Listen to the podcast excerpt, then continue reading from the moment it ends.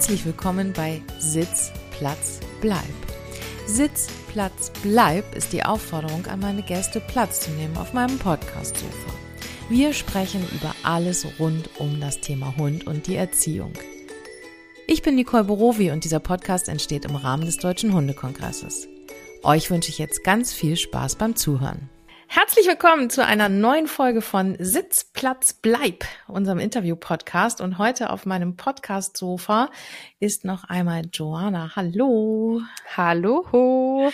Wer die letzte Podcast-Folge nicht gehört hat, Joanna ist ja unsere neue Kollegin hier, die ganz viel hinter den Kulissen macht, also sich mit Foto, Video und Social Media auskennt und uns tatkräftig unterstützt. Vielen Dank dafür, Joanna. Sehr, sehr, sehr gerne.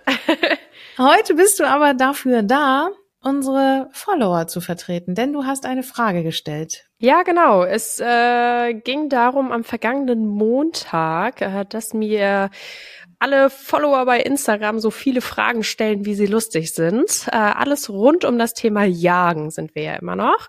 Ein paar Fragen haben wir uns rausgesucht wollen aber natürlich nicht zu viel verraten. Wir wollen ja nicht das ganze, den ganzen Vortrag schon erklären. Genau, denn vielleicht noch mal kurz eingestreut. Bei uns ist äh, der Februar ja der Themenmonat Jagen, nein, danke.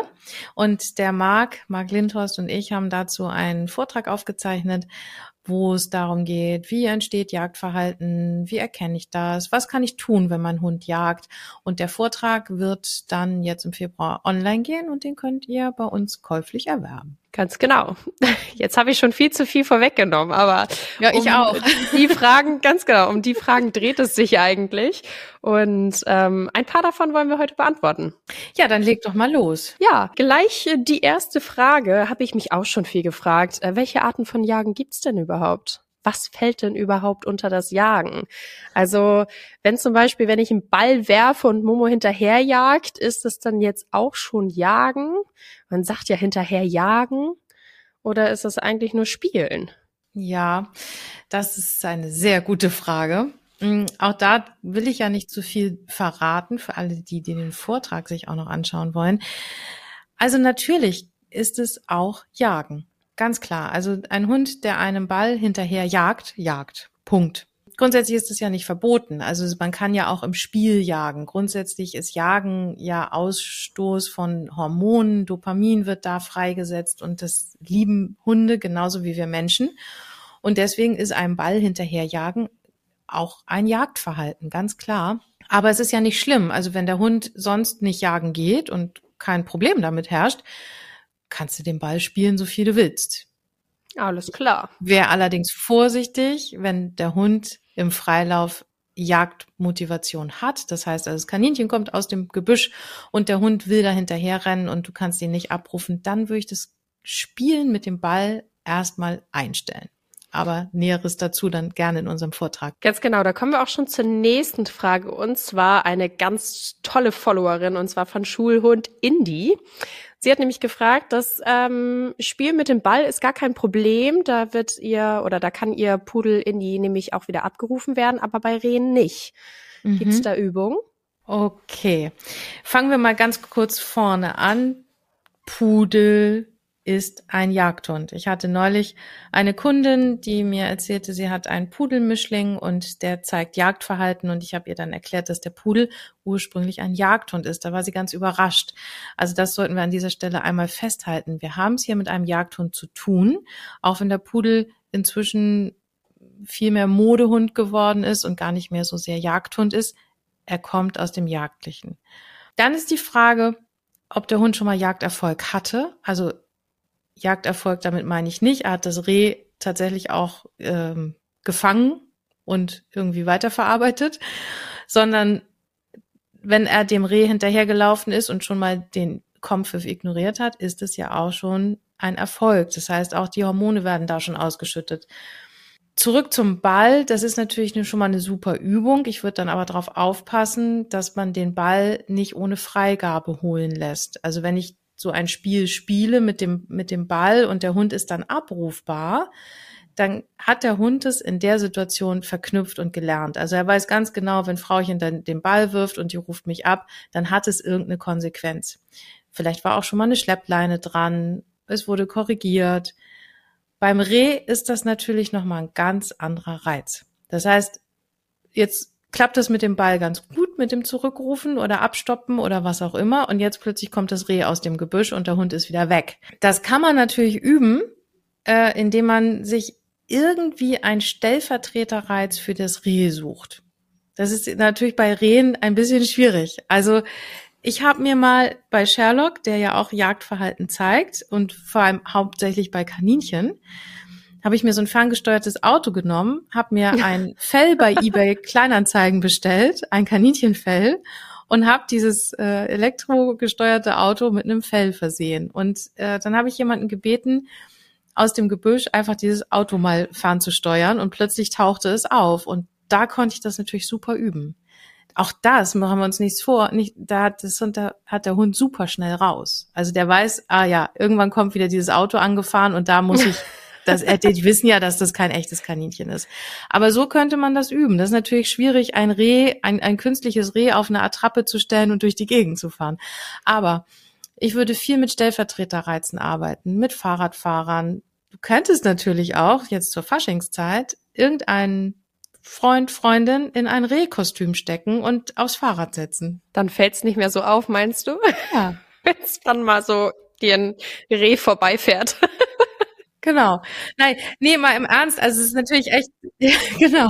Das ist natürlich super schwierig. Du, du bräuchtest etwas, was so ähnlich aussieht wie ein Reh, was sich schnell bewegt und worauf der Hund anspringt, um dann mit einer Schleppleine dran den Hund wieder zurückzuholen und zu sagen, nee, pass mal auf, bei mir ist es viel, viel schöner. Ist nicht ganz leicht, gebe ich zu. Was man machen kann, ist sonst auch ins Tiergehege gehen. Also wir haben bei uns hier in Kiel so ein Tiergehege, das teilweise eingezäunt ist. Da sind dann Rehe, Dammwild und so weiter. Schweine sind dann hinter dem Zaun.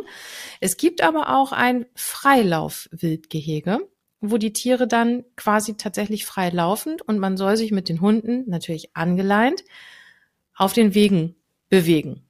So. Und da kann man das auch ganz gut üben, weil die laufen dann nämlich frei durch die Gegend und der Hund ist angeleint und ich kann dem Hund dann in dem Moment zeigen, hey, bei mir ist es viel spannender, ich werfe ihm einen Ball, ähm, ich zeige ihm ein Dummy oder, oder Futter oder so. Das ist natürlich immer die Frage, womit lässt sich der Hund ja. motivieren. Aber da kann man das tatsächlich auch üben. Habe ich auch schon gemacht. Okay, da sind wir auch schon bei der nächsten Frage und zwar direkt, ähm, was kann man dann gegen machen, ne, wenn der Hund schon wirklich erfolgreich gejagt hat? Ja, ne? Erfolg und Erfolg hatte ich ja vorhin schon mal gesagt, ist ja eben die Frage, ähm, hat er tatsächlich schon mal ein Kaninchen gefangen und mh, hm, im Zweifel sogar auch getötet. Auch das gibt es, dass Hunde da so zu einem Erfolg kommen, aber eben auch das Hinterherjagen und Hetzen ist ja auch schon ein Jagderfolg. Das passiert brauchen wir uns nichts vorzumachen. Das ist auch mir schon passiert. Das Kaninchen kam um die Ecke und der Hund war weg. Zum Glück nicht lange. Er kam dann irgendwann wieder. Erste Maßnahme, Leine dran. Also Sherlock läuft im Freilauf nur in abgesicherten Bereichen, wo ich 200 Euro wetten würde, dass er nicht hinterher jagt. Dort läuft er frei und sonst immer an der Leine. Schleppleine oder kurze Leine. Das wäre die erste Maßnahme. Ja, und dann, welche Anzeichen kann ich erkennen, wenn mein Hund kurz vor der Jagd ist? Ja, da würde ich also immer raten, den Hund zu beobachten. Also ich sehe ja viele Menschen, die dann mit ihren Hunden spazieren gehen und die unterhalten sich dann mit Freund oder Freundin oder äh, schauen aufs Handy oder so und sind total abgelenkt. Da würde ich schon mal grundsätzlich sagen, beim Hund sein, gedanklich und auch blicktechnisch. Also ich habe meinen Hund dann die ganze Zeit im Blick und jetzt kommen wir dazu, woran erkenne ich's? Ich erkenne es tatsächlich bei meinem Hund schon am Schnüffeln. Ich weiß, ob mein Hund jetzt nur auf einer auf einer Hündinnenspur ist und markieren will oder ob er anfängt, sich festzusaugen und etwas intensiver anfängt zu suchen. Und in dem Moment rufe ich ihn ab, beschäftige ihn mit irgendwas anderem, Leckerlis, Bällchen, Fuß gehen, leinenführig weitergehen. Bei mir ist es toll, ich bin hier super. Ähm, da fange ich also schon an. Also nochmal zu gesagt, beim Schnüffeln erkennt man's, wenn der Hund anfängt zu fixieren, das heißt, er bleibt stehen, er verharrt, Hund sieht irgendwas, abrufen. Bei mir ist es toll, Leckerchen, Futter, die Leberwurst, was auch immer der Hund dann toll ja. findet. Ja, das heißt, du sagst im Endeffekt den Hund erstmal kennenlernen. Wie reagiert der Hund in welcher Situation? Ob es wirklich nur eine läufige Hündin ist oder wirklich ein Kaninchen. Genau, im Zweifel den vielleicht Hund auch mal, lesen können, genau, ne? den Hund lesen können und vielleicht auch mal filmen. Also einfach mal das Handy draufhalten und vielleicht kommt so eine Situation, vielleicht kommt sie auch nicht und sich das dann nochmal anschauen. Aber immer im abgesicherten Modus, immer die Leine dran, weil sonst rennen wir hinterher. Wo wir gerade bei Thema Leine sind, äh, warum sollte man im Wald den Hund an der Leine halten? Oh, das ist eine, eine gute Frage. Ich bin ja auch viel im Wald unterwegs, auch mit meinen Hunden und ich sehe auch immer wieder Hundehalter, die ihre Hunde nicht anleihen. Grundsätzlich ist das ja gar nicht so schlimm, wenn der Hund wirklich in jeder Situation abrufbar ist. Aber wir haben es ja mit Lebewesen zu tun und es kann ja auch immer irgendwas im Wald plötzlich auftauchen, was für den Hund gefährlich sein kann. Da gibt es den Wolf, es gibt Wildschweine und wenn der Hund dann doch mal irgendwie auf einer Spur plötzlich abdüst und trifft dann auf so eine Rotte von Wildschweinen, kann das für den Hund einfach auch saugefährlich werden. Der Hund begibt sich da quasi in Lebensgefahr und äh, das würde ich nicht verantworten wollen. Also das, mein Hund wäre mir erstmal am wichtigsten, dass ich eine Leine dran mache im Wald. Und das nächste ist natürlich die Beunruhigung der Tiere. Wenn, wenn die Hunde dann nicht auf den Wegen bleiben und irgendwo im Unterholz rumlaufen, auch wenn sie abrufbar sind. Das Wild wird aufgescheucht, ähm, das Wild riecht natürlich auch die Hunde, es wird beunruhigt, das Wild hat so seine Einstände und wenn da dann tagsüber Hunde drin rumlaufen, dann trauen die sich da manchmal abends auch nicht mehr rein, weil dann einfach die, diese Okay. Duft von den Hunden da ist. Das bringt Ja. ganz viel Unruhe und ähm, respektvoll den, den Wildtieren gegenüber zu sein. Deswegen würde ich sagen, leint einfach die Hunde an im Wald. Ist ja nicht schlimm. Das, ich, ich weiß, dass so viele Menschen immer denken, mein Hund braucht Freilauf und der, der soll sich doch frei bewegen können.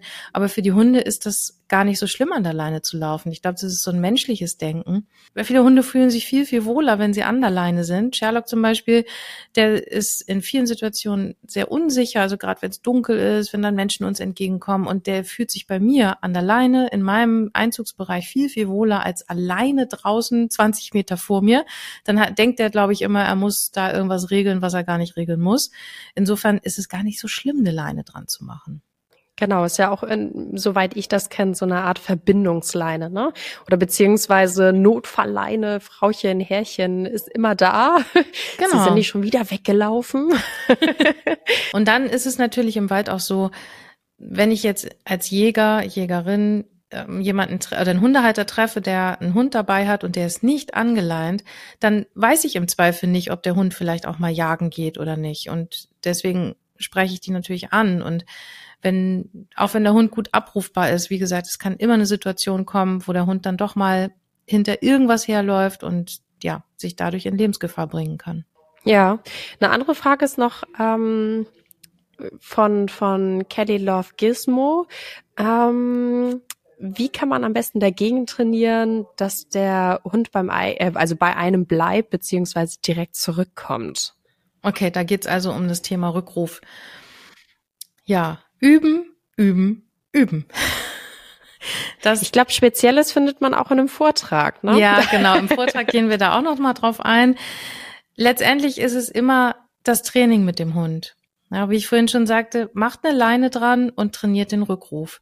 Und dann in verschiedenen Situationen. Also klar, auf meiner Spaziergehrunde, erstaunlicherweise, jagt Sherlock kein einziges Kaninchen, weil er ganz genau weiß, dass ich dass ich da in seinem Einzugsbereich bin und auch in seinem Einwirkbereich und weil immer eine Leine dran war. Da kann ich ihn wirklich frei laufen lassen. Fahre ich jetzt aber ganz woanders hin und da kommt plötzlich ein Kaninchen um die Ecke, gilt für den Hund eine andere Regel. Hunde lernen Ort und Zeit bezogen. Was in dem oder an dem einen Ort gilt, gilt an dem anderen Ort nicht. Das heißt, wenn ihr den Rückruf trainiert, trainiert den Rückruf überall, wo ihr seid. Am Meer, am See, im Wald, auf der Wiese, beim Spazierengehen, ähm, in der Stadt. Also überall, wo ihr mit eurem Hund seid, trainiert den Rückruf an der Leine. Und dann wird das ganz schnell besser werden. Ach so, und unterschiedlich belohnen. Also wenn der Hund das gut macht, baut da unterschiedliche Belohnungssysteme ein. Mal gibt's nur einen Keks, mal gibt's einen Superkeks, mal gibt's die Leberwurst, mal gibt's ein Bällchen oder was auch immer. Das hilft, um den Rückruf zu verbessern. Und dann lasst doch mal jemanden vorbeilaufen, der vielleicht die Keksdose in der Hand hat und dem Hund die Kekse zeigt und ruft dann mal den Hund ab. Also einfach Sehr gemein. versuchen, die Schwierigkeiten zu erhöhen, um den Hund damit klarzumachen, das gilt einfach immer und überall. Ja, das ist auf jeden Fall mal eine Idee. Auch wenn es gemein ist in meinen Augen, aber es ist ja, triggern, so richtig triggern. Es ist ja auch gemein, ja. wenn der Hund einfach wegläuft. Ja, ja, das stimmt. Ja, ja. Da hast du recht. Ja, mehr Fragen ähm, möchte ich jetzt gar nicht mehr vorlesen, sonst nehmen wir nehmen wir äh, irgendwie alles dem ganzen Vortrag ich vorweg. Auch. Ähm, genau. Also, aber es ist auf jeden Fall ein großer Einblick äh, in das ganze Thema Jagen und ja. äh, Trainingstipps, die ähm, von dir und beziehungsweise auch natürlich von Marc Lindhorst kommen, den ja den einen oder anderen schon kennen. Genau. Das wird sehr spannend. Ja, also schaut mal auf www.deutscher-hundekongress.de vorbei oder bei uns auf Social Media, da findet ihr auch die ganzen Links. Wir setzen die Links natürlich auch in die Show Notes und wann immer ihr Fragen habt, schreibt uns an. Joanna oder ich werden euch diese beantworten. Ganz genau. Super. Vielen Dank, dass du dabei warst, Joanna. Und dann hören, sehen wir uns in der nächsten Woche wieder. Bis dann. Sehr schön. Bis dann. Tschüss.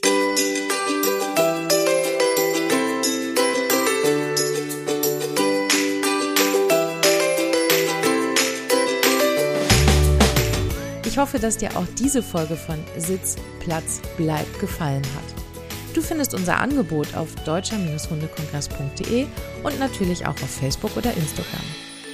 Bis zum nächsten Mal wünsche ich dir eine wundervolle Zeit mit deinen Vierbeinern.